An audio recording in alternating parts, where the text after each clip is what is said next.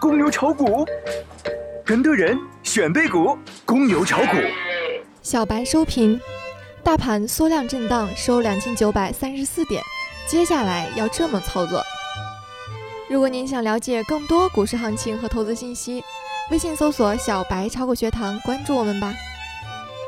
今日早盘三大股指小幅高开，维持震荡格局，在两千九百二十二到两千九百四十五之间孤单徘徊。量能相对萎缩，行业板块上，电子制造一马当先，国光电器、和而泰、漫步者、可立克涨停。下午锂电池异军突起，富临精工、当升科技、深恒股份涨停。神奇的两点半没有出现。截止下午收盘，沪指报收两千九百三十四点一零点，跌四点五八点，跌幅零点一六个百分比。大盘大阳市后，市场进入强势整理阶段。突破六十天线压力位应是迟早的事情，因为这里压力并不大，真正压力区域在三千点一线。整数关口总是有神奇的力量。本周大盘将要面临的主要压力区域是半年线的位置。周五大盘站上六十天线后，本周应向三千关口发起冲击。从技术上看，本周如果周初再向上冲一下，三十分钟背离条件将会出现，短线压力会开始明显。如果不能放量拉升将其化解，大盘短线就有构筑短线高点的可能，高点出现在端午节前后的概率较大。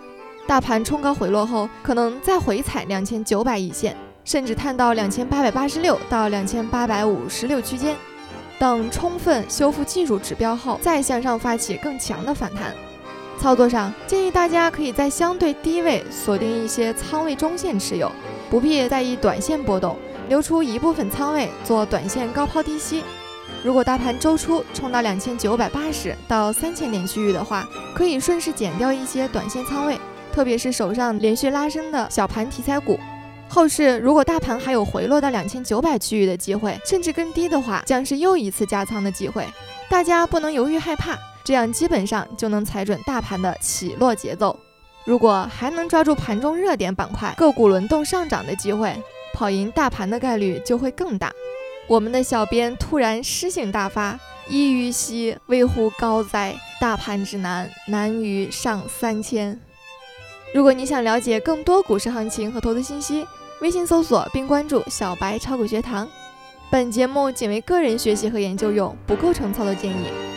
小白提醒您：股市有风险，投资需谨慎哦。